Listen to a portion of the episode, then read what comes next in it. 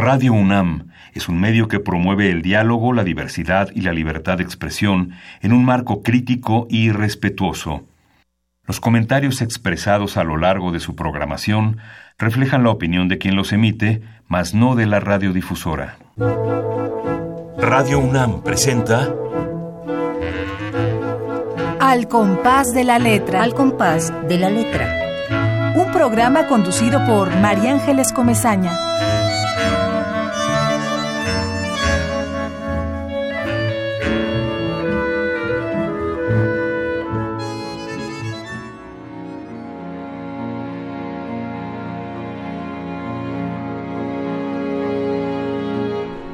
Quemado. El epígrafe que abre esta sección dice así, al caer, nuestros pies quemaron la tierra. Libro de Adán y Eva. Conocer el regreso por lo quemado, ceniza en huella de lo que alguna vez brotó, no la voz sirena del avistar la isla de la Buenaventura, ni el lenguaje de los pájaros pendiendo de la rama del árbol de la cruz. Saber por lo quebrado, por la herida, por el signo, el habla cegada, vestigio del diluvio y de la Babel imaginaria.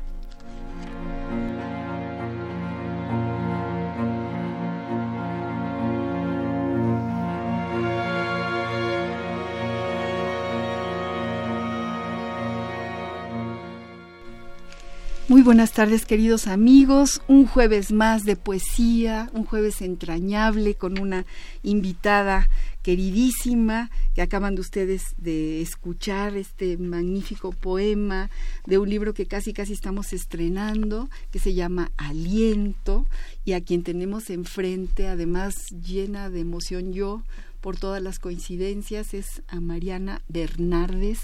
Mariana, querida, gracias por estar aquí con nosotros en este programa eh, en, el que ya sabemos que hay radioescuchas, amigos que están allá con sus poemas, con su pasión por las palabras y escuchándote. Y bueno, para mí es un privilegio que estés aquí, aquí con nosotros, mi querida Mariana. Muchas gracias. Al contrario, muchas gracias a ti por la invitación. Estoy no, no encuentro mejor lugar para platicar de este libro que contigo. Estoy emocionadísima, estoy muy conmovida de poder comentarlo contigo, que bueno, parece que tenemos muchas historias cruzadas tú y yo. Sí, sí, sí, sí, sí, sí. Volvemos a los exilios, volvemos a estas historias que nos hermanan. Claro, tú eres una niña, yo soy una señora mayor.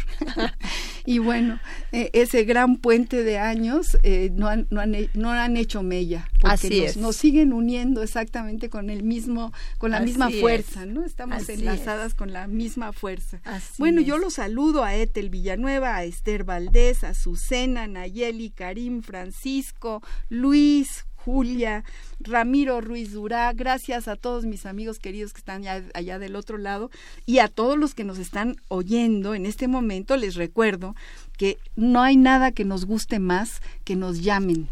Y por favor aprovechen esta visita, esta entrañable plática con Mariana Bernardes para preguntarle muchas cosas. Yo estoy a ver si, si me cuadro, a ver si me ordeno, porque efectivamente tengo como muchas emociones aquí que se me agolpan en el corazón, de, primero de, de haber leído su magnífica poesía y luego de saber la historia que nos une, que es la historia del exilio español nuevamente. Aquí ha venido mucha gente que tiene que ver con ese exilio. Y bueno, queridos amigos, eh, yo, yo a, a, todos ustedes los, les pido que nos llamen al 5523-5412, 5523-7682, Facebook Radio UNAM, Twitter arroba Radio UNAM. Estamos realmente esperando saber quién está del otro lado, por ahí por la calle, en el coche, en su casa, escuchando este programa de poesía. Voy a, a leer algunas cosas tuyas, Mariana Por Linda. favor. Tengo una semblanza que tú me mandaste, pero luego yo también encontré en el maravilloso internet otra, otra semblanza también interesante, otras cosas interesantes de todo lo que tú has hecho, que, que tengo por aquí. Les cuento rápidamente, Mariana es poeta, es ensayista, realizó estudios de posgrado en letras modernas y en filosofía, es doctora en, en filosofía, letras, en en letras, letras. doctora en letras. Su trayectoria vincula el ámbito académico, editorial, con el de la creación poética. Es una de las voces más singulares de su generación por su concepción metafórico-simbólica. Sus libros más representativos cuentan con prólogos de Ramón Chirau, Dolores Castro, Raúl Renán, Antonio Colinas, entre otros. Ha sido traducida al inglés, al italiano, al portugués, al catalán. Hoy vamos a hablar, bueno, tengo aquí sus tesoros, eh, su, su libro que es como un joyero, todo esto que nos ha traído aquí Mariana, eh, en el pozo de mis ojos, es un libro precioso que editó papeles privados y que verdaderamente es una es una joya tenerlo. Tenemos también eh, el, el libro de simetría del silencio el poemario simetría del silencio editado por Poliedro de El Búho. Un libro precioso también que se llama Escríbeme en los ojos editada por ediciones del Lirio. Otro libro precioso editado por Praxis, nuestro Carlos López, que se llama Alguna vez El Siervo. Y bueno, Mariana tiene, tiene muchas otras cosas. Mariana Bernardes rápidamente en la otra semblanza que tengo por aquí eh, estudió esta carrera de ciencias de la comunicación social eh, obtiene un título de licenciatura con una tesis eh, que se llama la comunicación intersubjetiva en Ortega y Gasset posteriormente realiza una maestría en letras modernas en la Universidad Iberoamericana, logrando el grado con la tesis La teoría poética en cancionero y romancero de ausencias de Miguel Hernández, ni más ni menos.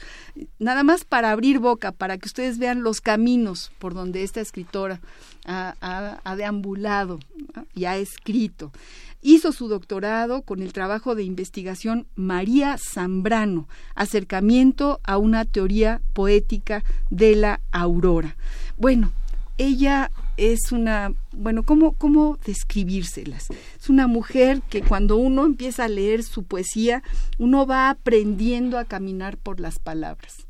Uno va realmente sintiendo cómo esta, esta poeta, esta escritora, eh, es una gran conocedora del idioma. Yo tuve que tener mi diccionario al lado, Mariana Linda, y, hacer apuntes en tu libro, Aliento, del que vamos a hablar. Ya estoy hablando yo demasiado, así que ahora te voy a dejar a ti la palabra porque eso es lo que nos interesa más.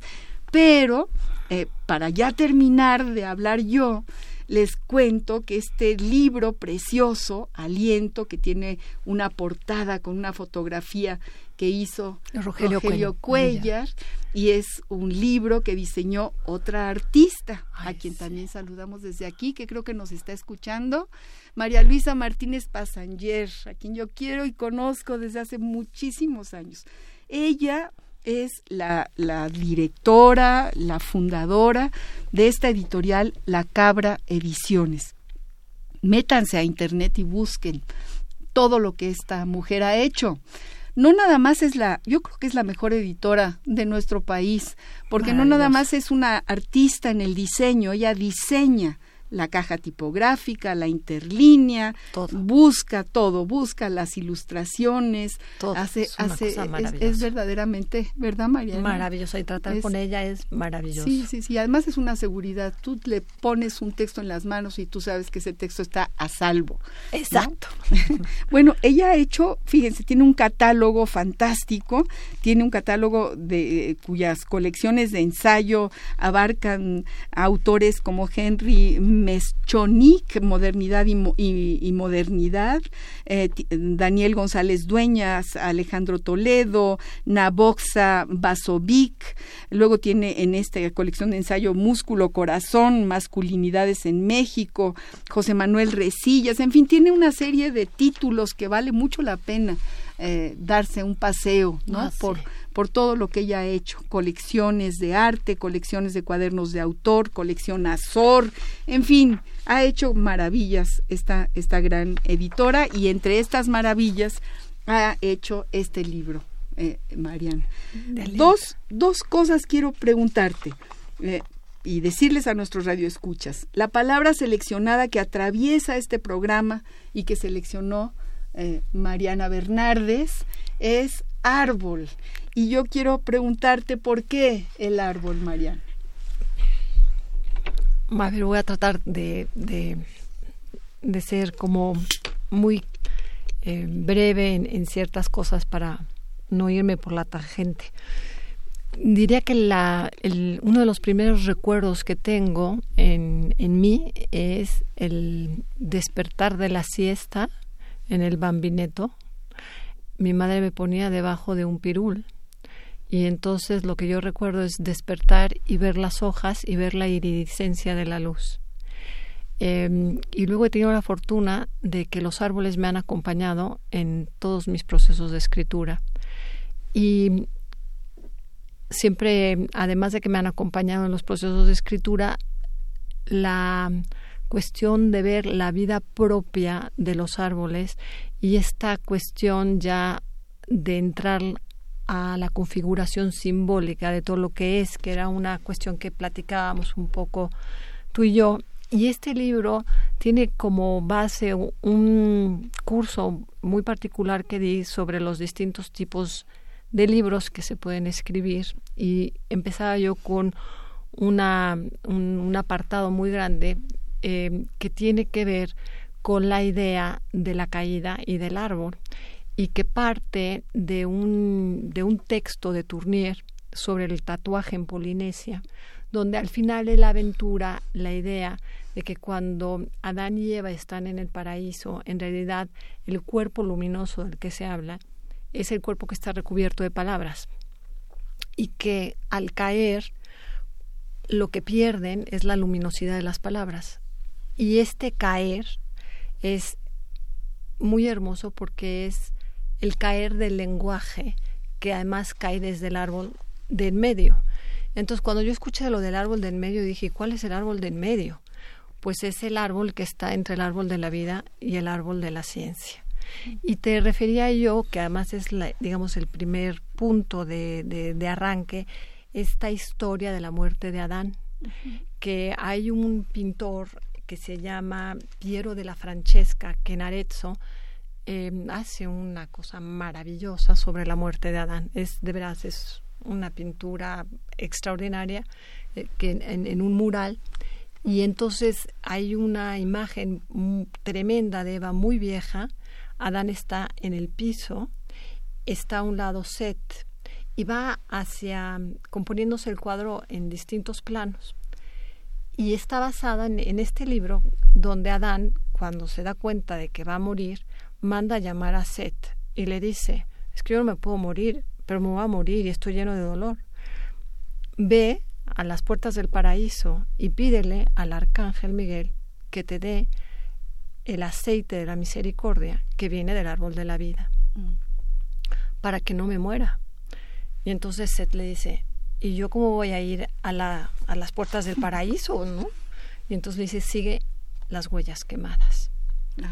entonces esto significa que eso, que a la hora de caer, ¿no? Ellos están incendiados en este cuerpo luminoso y sus pies van quemando la tierra. Y cuando Seth finalmente llega a las puertas del paraíso, pues el arcángel le dice que le va a dar el aceite de la unción, de la misericordia, porque la muerte es una misericordia. Y luego este mismo arcángel será el que les enseñe a, a, ganar no todo el ritual y la liturgia de qué hacer con alguien cuando se muere, porque pues ni eso se tenía, entonces les enseña a envolverlos en los sudarios, enterrarlos fuera, a llorarlos seis días nada más porque el séptimo es de descanso, en fin, ¿no? Y se va desarrollando la historia y eso me llevó a adentrarme mucho en el tema de lo de la leyenda de la Santa Veracruz, que me pareció fascinante, pero simplemente la quiero mencionar, porque me quedó muy grabado esta idea de que el libro es un árbol, pero también un poema es un árbol y que constantemente está creciendo y que las partes del árbol, las raíces, ¿no? que es lo que no vemos, sería este blanco de la hoja. Y el poema viene siendo esta arboleda, ¿no? esta nervadura, estos, estas ramas volando que podrían ser las estrellas y que en realidad son los poemas. Y van creciendo y va creciendo la poesía de forma irregular y se va escribiendo de una manera distinta. Y entonces el libro va desarrollando esta idea de luminosidad, de caída, qué puedes hacer con el lenguaje caído, cómo el lenguaje se vuelve tu casa, cómo además aprendes a tener un lenguaje personal con las personas que están, digamos, o un lenguaje íntimo con las personas que te rodean. Y cómo con eso te lanzas a viajar y a enfrentar lo que te venga en la vida, ¿no? Esa es un poco la idea. Uy, no, pues qué idea, nos dejas verdaderamente eh, llenos de, de, emoción con estas ideas y además efectivamente es un árbol, es un árbol porque el papel viene de los árboles, ¿no? Aparte así de, de real y porque es como el recipiente de un corazón que va latiendo en cada una de sus palabras, ¿no? Pero a mí me da la impresión, a muchas cosas me he imaginado, porque en la loquera de la imaginación uno se puede imaginar cualquier cosa, ¿no? Yo te imagino como una bordadora mientras escribes, como las bordadoras aquellas de Galicia que hacían los ajuares y que se, se, se acababan los ojos, ¿no? Se hacía de noche en sus dos ojos. Hay un poema que dice, hasta que se hizo noche en sus dos ojos, no se le vio el revés a las costuras. Y en realidad yo te siento así, Mariana Linda, como una mujer, extra, una escritora extraordinariamente dedicada, ¿no? Y con una verdadera valentía y fuerza y, y además para tener los hilos de todos los colores, las hojas de los árboles de, de, de, de todas las estaciones, ¿no? Y cómo vas realmente haciendo, este, elaborando y, y, poniendo la semilla y haciéndola crecer y, y, llegando siempre a su destino, ¿no? Que ese es verdaderamente hay una, una... hay una imagen además que me, que me quedó mucho de todo esto, que es esta idea de la palabra irruptora, ¿no? Uh -huh. Que es el siseo de la serpiente y que provoca al final de cuentas la caída y esa es nuestra condición humana. Y esto lo embono con otra imagen que esto lo leí en Guénon, que me pareció maravilloso, que es el lenguaje de los pájaros, ¿no? Que es el lenguaje que tienen las mujeres y que por eso usamos pendientes. Claro. Y en, en, esta exploración, el punto, eh, al, al, digamos, al, a lo que ha estado trabajando en los últimos años es cómo puedes ir tensando interiormente el lenguaje para poder generar como un espacio de suspensión que dé un estallido en una multiplicidad temporal. Claro. Entonces, la, la cuestión es que tanto puedes como quitarle la atadura banal al lenguaje para que cobre altura por sí, sí solo, sí, ¿no? Sí, es, incluso es, en, el, en, la manera en la que tú vas ordenando cada uno de los de las frases, ¿no? De, de, de, tú vas ordenándolas y vas encontrando una musicalidad que cae exactamente en, en, una palabra a lo mejor desconocida para muchos, pero que a la hora de sonar nos hacen algo adentro, ¿no? Yo me voy al diccionario y voy a ver qué es esto, ¿no? Y digo, claro, claro, es así, tiene que ser esa la palabra precisa, ¿no? Tenemos una pequeña sección de siempre nos vamos a los diccionarios Por un favor. poco para que nos complementen a veces eh, siempre repito no este que hay quien dice que los diccionarios son los los cementerios de las palabras, pero bueno, según quien los haga, ¿no? Más bien. O y, quien siempre, los lea. y siempre digo y saludo a Pancho, a, a Francisco Segovia, que ah, hace el diccionario Pancho. del Colegio de México.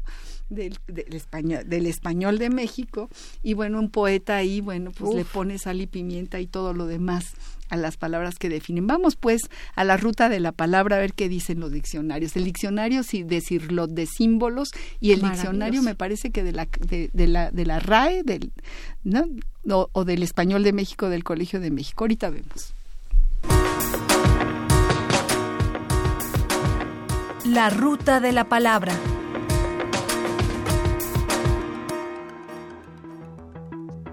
Árbol. Según el Diccionario del Español de México de El Colegio de México, árbol, sustantivo, masculino. 1. planta de tronco leñoso, bien definido, que se ramifica a cierta altura del suelo. Plantar un árbol, un árbol frondoso, esos árboles tienen más de 100 años. 2. Árbol de Navidad, especie de pino natural o artificial que se adorna con motivo de la Navidad. 3. Árbol genealógico. Esquema o cuadro que muestra generalmente trazando ramificaciones las relaciones de parentesco entre distintas generaciones de una familia. Genealogía. 4. Mecánica. Eje o barra que recibe o transmite un movimiento de rotación. Árbol de levas. 5. Pie o eje que sostiene los peldaños de una escalera de caracol según el Diccionario de Símbolos de Eduardo Cirlot. Árbol. Es uno de los símbolos esenciales de la tradición. Con frecuencia no se precisa, pero algunos pueblos eligen un árbol determinado como si concentrase las cualidades genéricas de modo insuperable. Entre los celtas, la encina era el árbol sagrado, el fresno para los escandinavos, el tilo en Germania, la higuera en la India. Asociaciones entre árboles y dioses son muy frecuentes en las mitologías. Atis y el abeto, Osiris y el cedro, Júpiter y la encina, Apolo y el laurel, significando una suerte de correspondencias electivas. El árbol representa en el sentido más amplio la vida del cosmos, su densidad, crecimiento, proliferación, generación y regeneración como vida inagotable equivale a inmortalidad.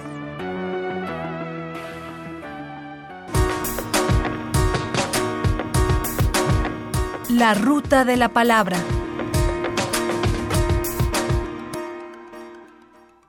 Sí, sí, estamos aquí platicando muy sabrosamente con Mariana Bernardes, esta poeta, ensayista, traductora, bueno, esta mujer maravillosa que viene aquí a iluminar esta cabina y este programa al compás de la letra. Les recordamos que estamos en los teléfonos 5523 5412, 5523 7682, eh, Facebook Radio UNAM, Twitter arroba Radio UNAM.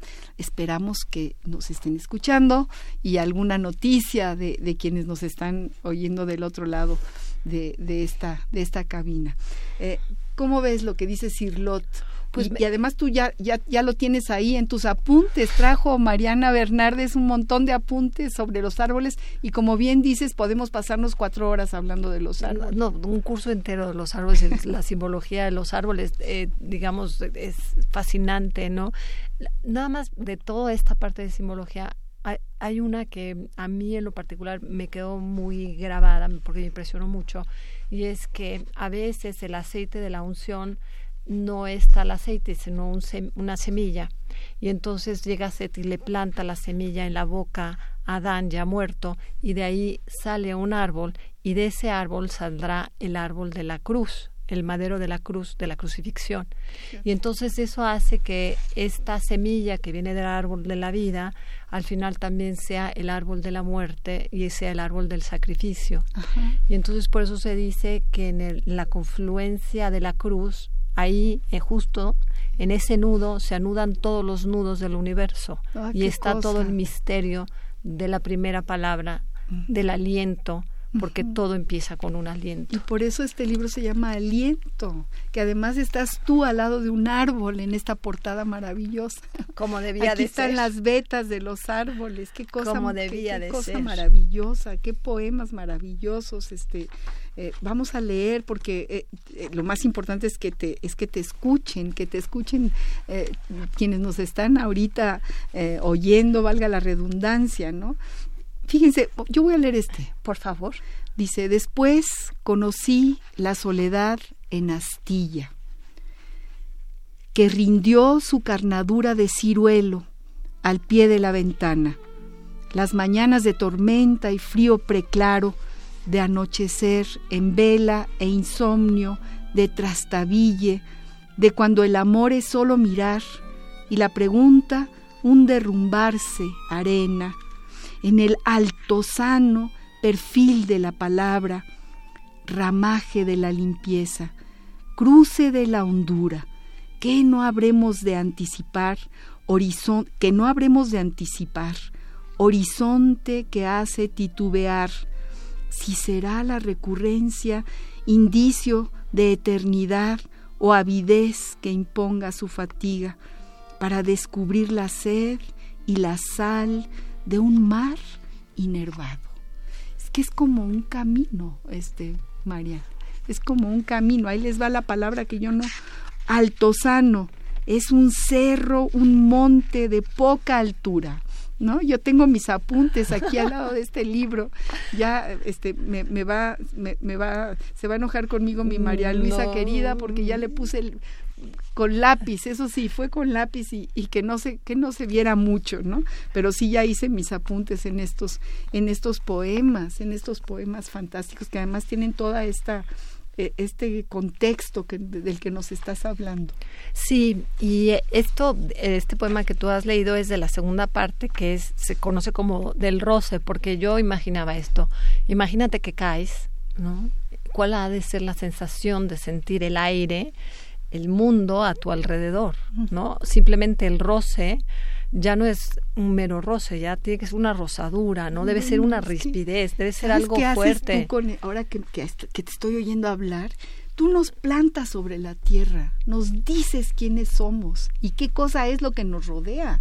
O sea, es como una, una, un montón de preguntas que se van respondiendo con otras preguntas. Y además te das como muchas eh, eh, libertades, en, libertades, pero eh, con una absoluta seguridad de, de que tú estás yendo a un camino, o sea, que no te vas por, por, por el viento nada más, sino que vas a llegar a un sitio, ¿no? Nos está mandando un saludo y eso sí que me emociona y a ti también seguramente. Enrique Fuentes el dueño de esa librería, Madero. Ay, Enrique, un beso, un abrazo, cómo te quiero, cómo te tengo en el corazón. Dice Enrique, saludos a María Ángeles y a Mariana de parte de un eterno admirador de ambas. Ay, eres un sol, Enrique, muchos besos, un abrazo enorme. Igual, igual de mi parte, Enrique querido, un abrazo con todo mi cariño, sabes todo lo que te quiero de tantísimos años. Gracias por escucharnos. Gracias.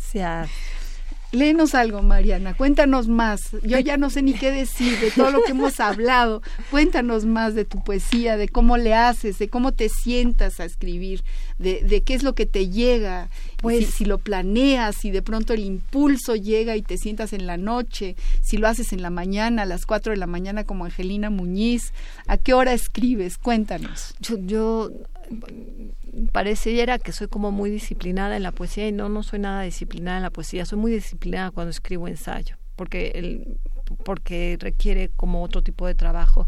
Yo diría que la poesía me escribe a mí cuando a ella le da la gana. Ese es, ¿no? Ese es un tema que es muy cierto y es tan cierto como que lo decía Cardosa y Aragón.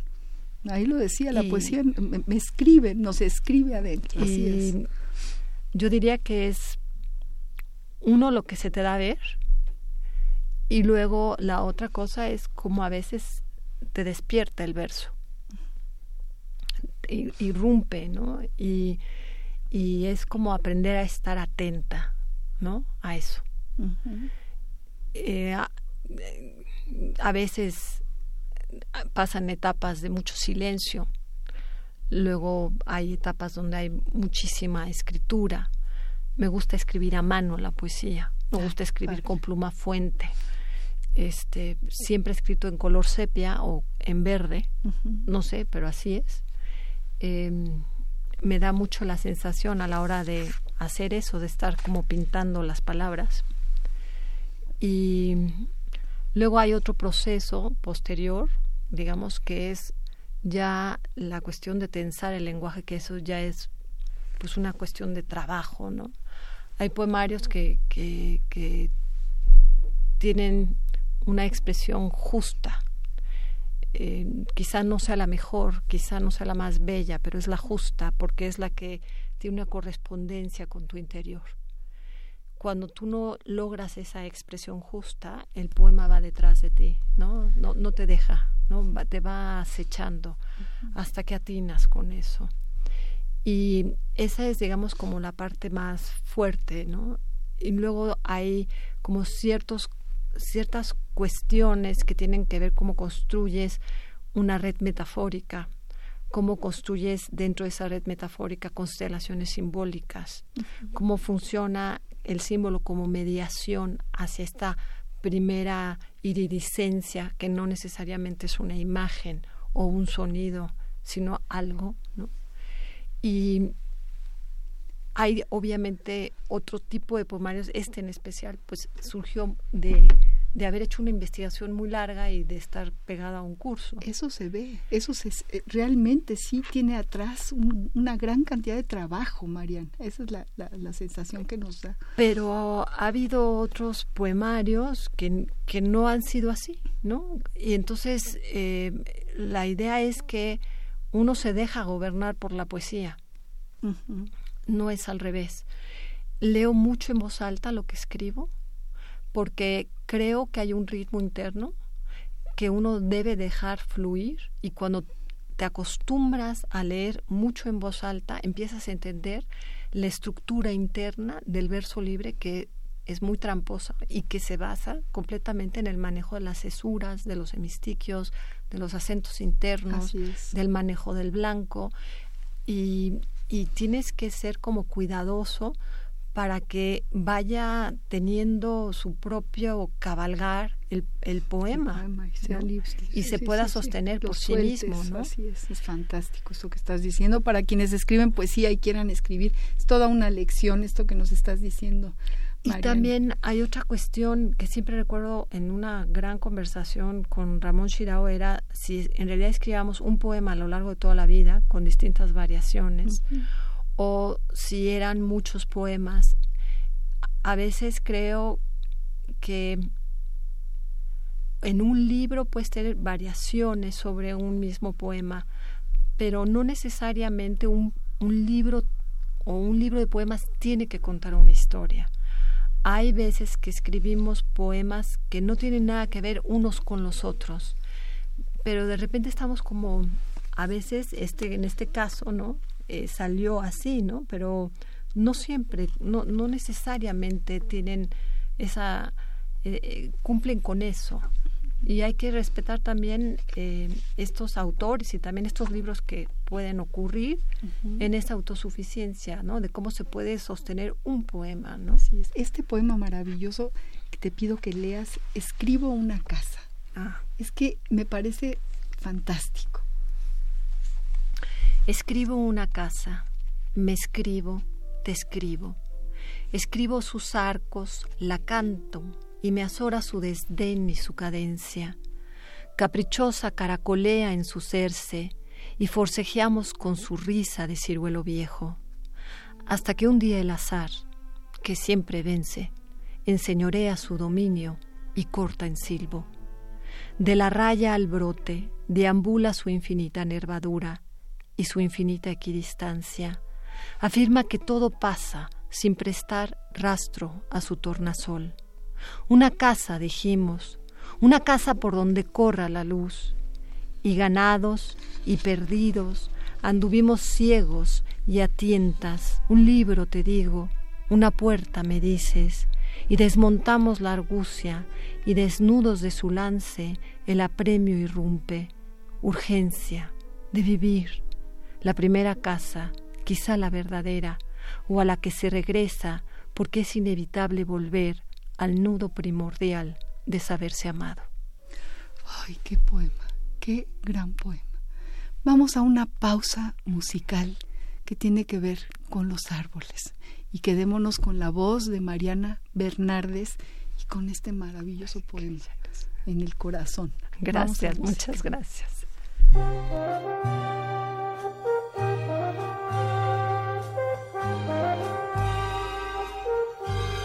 Al olmo viejo hendido por el rayo y en su mitad podrido con las lluvias de abril y el sol de mayo algunas hojas verdes le han salido.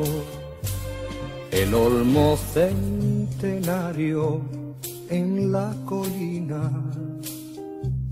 Un musgo amarillento le lame la corteza blanquecina al tronco carcomido y polvoriento. Antes que te derribe Olmo del Duero con su hacha el leñador y el carpintero te convierta en melena de campana, lanza de carro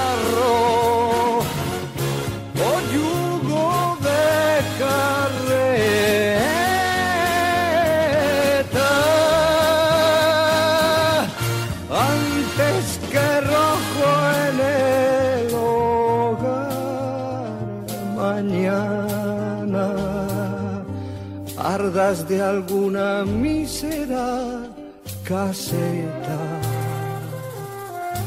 Antes que el río hasta la mar te empuje por valles y barrancas. Olmo, quiero anotar en mi cartera la gracia de tu rama. Ay, queridos amigos, estamos eh, casi, casi, bueno, se nos va el tiempo como agua en este programa sobre árbol. O sea, un árbol entero está creciendo aquí.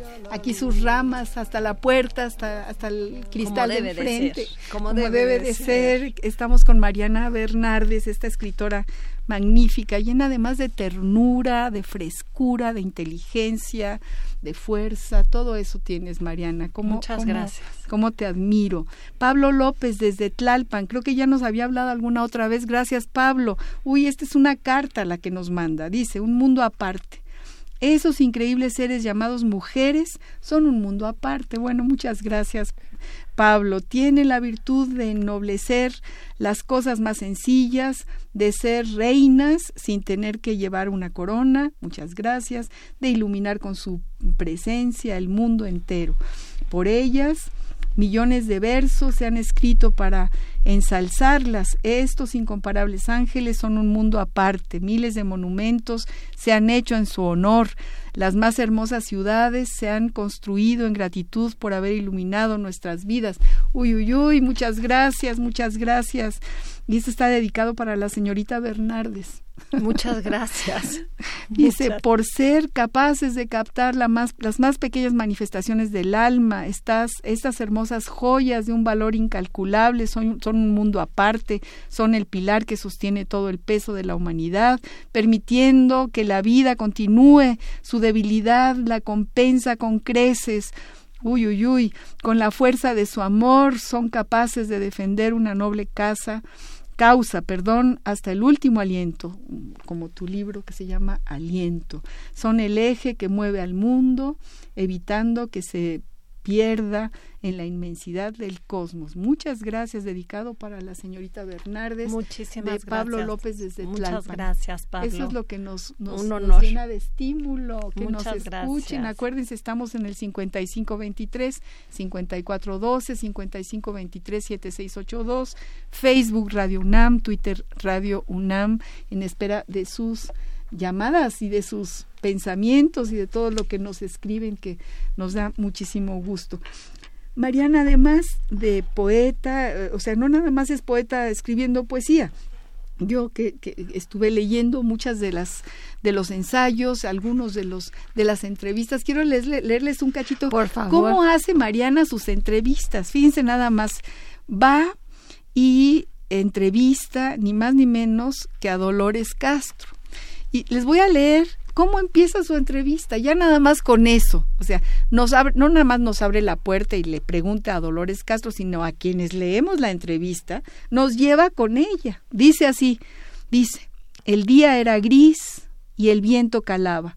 La casa se encontraba en un recoveco de la ciudad solapada entre las calles. A la puerta, una higuera con el tronco retorcido, algunas flores desparramadas por el piso. Recordé el primer encuentro en una oficina de gobierno con el ruido de las máquinas de escribir y el barullo de voces. La voz dulce, las manos nudosas, el cabello cano y los ojos pozos llenos de estrellas. Usted es la maestra Dolores Castro. Así empieza, ni más ni menos que así. Y así empiezan todas sus entrevistas. Así que pueden entrar a, a, qué página. Es, mi nombre es, es www, bueno, www.marianabernardes.com. Sí.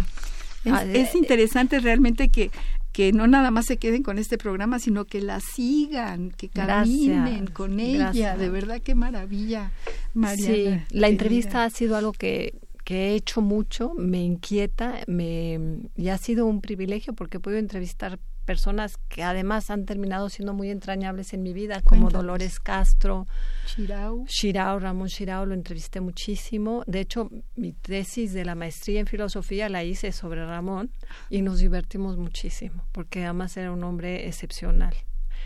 También hice un libro sobre Raúl Renan, Ay, Raúl Renan, queridísimo, queridísimo, igual, con muy, muy poquito, fue el 14 de junio este con motivo de sus 80 años y entonces le hice un libro de entrevistas donde él me contó su vida de una manera muy generosa.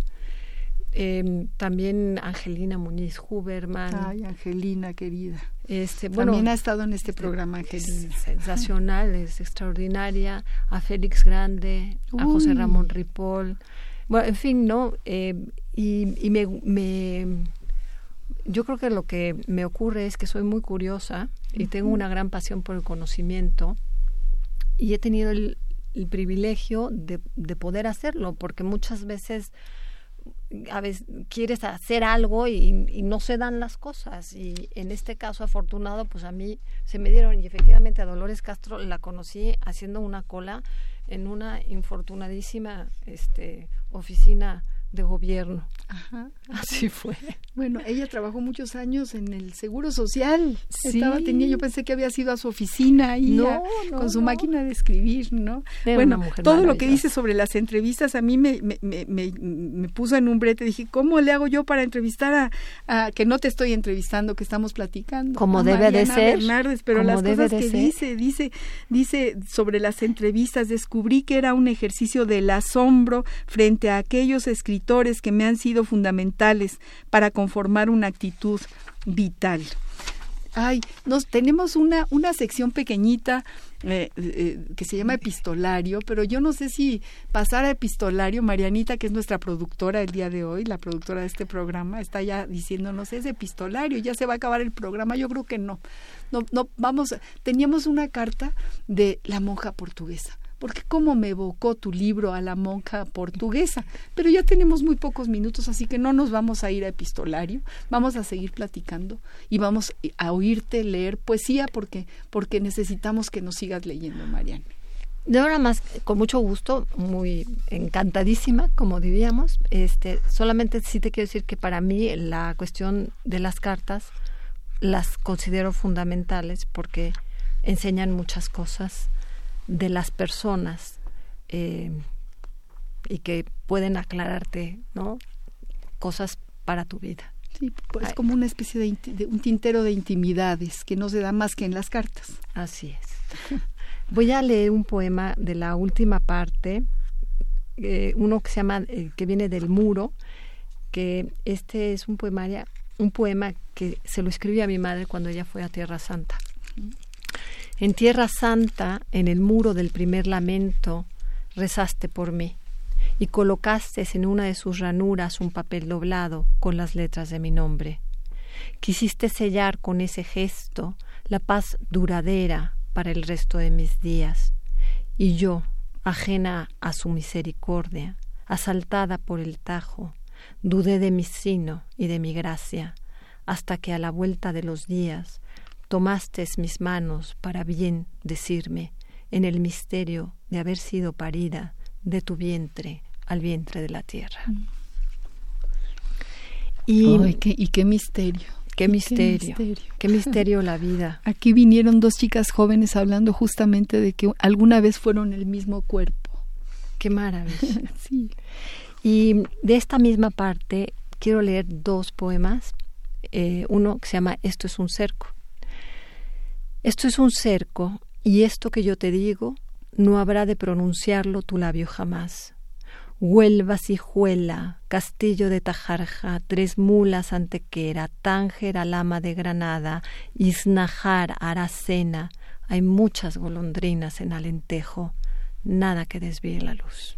Ay, qué bonito, Qué manera de acariciar las palabras tienes, ¿no? Porque además las sueltas con muchísima yo diría ternura, dulzura, no, no hay, no hay adjetivo, ¿no? Pero van cayendo como gotas, como gotas precisas, ¿no?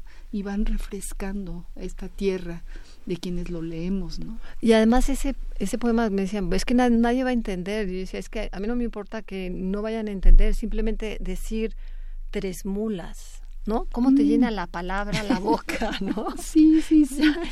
Eso es lo que me parece fantástico, esa libertad, ¿no? Y ese conocimiento del idioma que tú tienes, que, que a mí me has hecho me has hecho más sabia a mí. Es decir, he, aprendido de, de, de, cada poema tuyo porque me lo tomé muy en serio para poder, por ejemplo, que atenazar es sujetar, ¿no?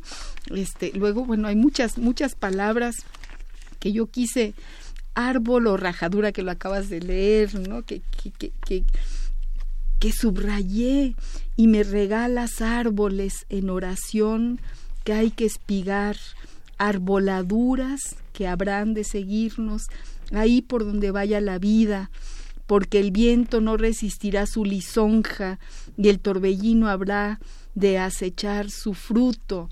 Digo, el árbol por todos lados, ¿no? Es, sí, es una arboleda absoluta y totalmente. ¿Da tiempo de leer un poema más? Nos decías que sí, sí, hasta el 58. Sí, todavía tenemos tenemos casi 10 minutos, ah, ¿cierto? bueno. Sí, Es que quisiera leer precisamente el que estábamos mencionando sobre el tema de al final que tiene que ver con la idea del lobo. Abro, un paréntesis antes de, de, que tú leas esto porque José Luis Mendoza de la Ciudad de México nos dice como todos los jueves disfrutando de este hermoso programa.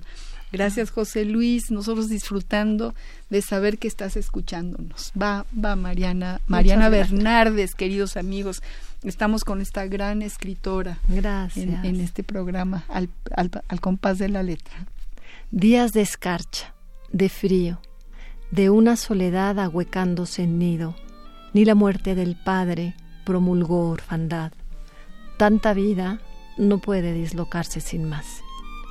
El dolor acecha, lobo hambriento escondido entre las frases, dispuesto a saltar y arañar por un mendrugo. Hemos sido abandonados en medio de una frase, y lo que hay hacia el frente no es el dulzor de la evanescencia, sino la alzada del miedo. Y si me equivoco, si el dolor no es un contrafuerte, este es un muro, aquí está el lobo, y aquí estoy yo. Ay, Mariana, qué duro, qué doloroso, ¿no? Y qué, qué valiente, qué valiente poema. Pues es que yo creo que somos todos valientes, porque todos estamos frente a la alzada de este miedo que es como un muro y no nos queda más que plantarnos frente al muro. Así es, así es. No, no, no hay más elección, ¿no? Eh, Leo otro más. Sí, por favor. Atrás quedaron el bosque y la gruta, la parra y el lago. Al caer mis pies quemaron la tierra, en señal del duelo y de la unción antigua del polvo. Desde entonces adivino el ayuno y la sed que asaltan al segundero, en el atisbo nocturno de la sinrazón y el desvarío, desatando la cólera hasta la impiedad del insomnio, que no permite tasar la pérdida y el equívoco. Frágil balanza la del resquemor, de alguna vez haber bebido de la fuente y del caudal, y haber dormido bajo el cobijo de la fronda, antes del pájaro, antes de la serpiente, porque no hube, hube de desprenderme del sueño, ni probar el dulzor de la sapiencia, ni ocultar la desnudez tras la higuera. Ah, qué cosa, qué, qué cosa. Y digamos, esta parte, eh, que también es un poema que comentábamos tú y yo ahorita hace, un, hace un momentito, que es el tema del lobo, que este poema en lo personal me gusta mucho porque logré hacer esta idea de que un símbolo puede transmutarse, puede convertirse en otra cosa, puede seguir esta progresión. Y ese es el poder del símbolo que le permite atravesar los siglos. Y yo no entendía muy bien cómo hacía eso, pero se me dio a ver este y salió. Y te llamo lobo porque fuiste rosa o dragón, serpiente o ciervo, árbol o rajadura, gólgota o huerto, pedernal y cuchilla. Te llamo porque has seguido mis huellas de letra quemada, y en la alta esfera de las horas, cuando el delirio sujeta con su inclemencia, he visto la dentellada de tu colmillo y la tornadura de tu gesto, apresado en las lajas de tablillas inmemoriales, y sé de tu hambre y sé de mi tristeza, porque yerma ha quedado la vida después de amamantar tu historia. Bueno, bueno, bueno, nos dejas así como, fíjate, esta rajadura, esta herida, ¿no? Esta, esta, y qué manera tan extraordinaria también de acariciarte, ¿no? De, de, de, entrar en el, en el fondo de la herida y, finalmente salir, ¿no? Salir, hace, encontrarte dentro de ella. Yo diría que, que, que esta, que todo al final resulta un poco en, cómo vas interpretando y vas comprendiendo. Y la idea de caer y de tener un lenguaje caído, obviamente es una metáfora que tiene que ver con que pocas veces en nuestras vidas empatamos con la realidad. Entonces siempre hay esta distancia, ¿no? Que, que es infranqueable y que cada vez que tú tratas de acercarla y de reducirla y poder encontrar una palabra que de verdad tuviera esa equivalencia precisa, y te das cuenta que eso no se va a lograr, luego resulta ser que eso es una cualidad maravillosa del lenguaje porque justo en esa distancia infranqueable es donde radica todo el poder de la creación. Tú a eso le llamas los blancos, ¿no? O sea, donde no hay donde no no hay palabra. No, es maravilloso. puente, ¿no? Entre entre una voz y la, otra, entre un sueño y el otro. Y también esta idea maravillosa de si las palabras tienen una espalda. Y entonces tú ah, metes la mano y le estás tocando la espalda anverso las palabras. Qué maravilla. En fin. A ver, una pregunta que hago casi siempre a, a, los, a nuestros invitados. Eh, ¿En tu tintero hay algún, algún poeta? ¿Hay otros poetas? ¿Fuiste alguna vez a algún taller? Eh, se articula en tu voz poética, la voz poética de alguien más, supongo que de Shirau, que estuvo tan cerca de ti, no sé, te pregunto, Mariana. La realidad es que tengo tengo un corazón multifamiliar, ¿no? O sea, sí, sí, sí. Es, yo diría que soy una ávida lectora de poesía, una constante lectora de poesía. Doy constantemente talleres de poesía. Y me eso dónde vinos en casa del lago en casa del lago en la casa del lago. Mucho tiempo también di en casa universitaria del libro. Ahora estás dando algún taller en casa del lago. En casa del lago. Di también en el péndulo no eh, ah, eso es como un poco al margen de, de la cuestión académica seria como le llamaríamos que no sé por qué le decimos seria pero es distinto entonces eso me hace como encontrar un gran gozo, ¿no? Y, te diría que me formé mucho en, digamos, dos grandes grupos, que es la generación del 27 y los contemporáneos. Claro. ¿no? Sobre todo los contemporáneos, mm. bueno, pues es, una gozada. Y crecí en un ambiente muy privilegiado porque se recitaba mucho, ¿En tu casa? Cuéntanos, en mi casa, cuéntanos. Siendo una casa de médicos, todos médicos, bisabuelos, abuelos, padres, bueno, los médicos, desde aquí yo conozco a muchos, he trabajado con muchísimos y son melómanos, son poetas, amantes de la pintura, en fin. hay toda una beta de médicos artistas. Exacto. bueno, no hay más que hablar de, de nuestro Elías Nandino. Sí, ya para, para abrir boca. Nocturno llanto. Hombre. Entonces, pues la realidad es que va haciendo como distintas etapas. Por ejemplo, en esta etapa, en esta precisa de aliento, leí muchísimo a Rilke, leí mucho a Celan, leí mucho mientras escribías aliento sí, porque sí hay hay como ecos no que nos que nos recuerdan. No influencias porque es distinto. Es cuando yo yo de repente leo un poema y y hay algo en, en, en mi cuerpo que me lleva a una memoria de algo que leí en algún momento, pero no porque tenga nada que ver en términos de que se parezca, sino porque hay una atmósfera que regresa. Yo creo que además es como muy importante sostener un diálogo con la tradición en la que está uno inserto, que es grecolatina y judeocristiana. Claro. Y hay que mantener esos guiños. O sea, que hay unos poemas que están, bueno, que además aludo directamente a Vallejo y pongo en cursivas porque ahora tenemos que hacer esto, ¿no? Ay, Vallejo, yo sé, además leí por ahí que efectivamente aludes a Vallejo. Este, hay, a mí me gusta esto porque eso, porque me fascina la poesía, constantemente la leo, eh, me, me fascinan los presocráticos, me fascina Borges. Y bueno así empiezo y digo bueno pero es que también me gusta mucho Pedro Salinas. Y luego digo oye soy Gilberto Owen pero ¿qué tal Sor Juan? no pero los aforismos de Heráclito. Y de repente digo bueno en serio es como la loca de la casa ¿no? me, la, me, la paso leyendo ¿no? y lo disfruto enormemente tenemos tres minutos para salir de este programa. Dos minutos, dice Marianita del otro lado. Estamos con Mariana Bernardes. Yo quiero agradecerle desde luego a Andrés Ramírez, que ha estado en los controles técnicos, a Marianita Mondragón, que es nuestra productora el día de hoy del programa. Y bueno, también le agradecemos desde aquí a Baltasar, que está muy lejos, está por allá por la FIL, pero le agradecemos también a nuestro productor Baltasar Domínguez y eh, a todos los que nos han estado escuchando, los que nos han mandado eh, sus recados, José Luis, Enrique Fuentes, nuestro amigo Pablo López y a todos los que no han escrito pero que sabemos que están allá del otro lado. Muchas gracias. Y, yo y gracias a ti, Mariana, por estar aquí con nosotros, por llenarnos de poesía, de conocimiento con esa sencillez que fluye en ti así como que naciste con ella, tú ya naciste sabiendo, Mariana. no se vale. Ojalá hubiera nacido sabiendo, imagínate. No, yo creo que sí, ¿eh? no te has dado cuenta. Lo fuiste reiterando a lo largo de todas tus lecturas.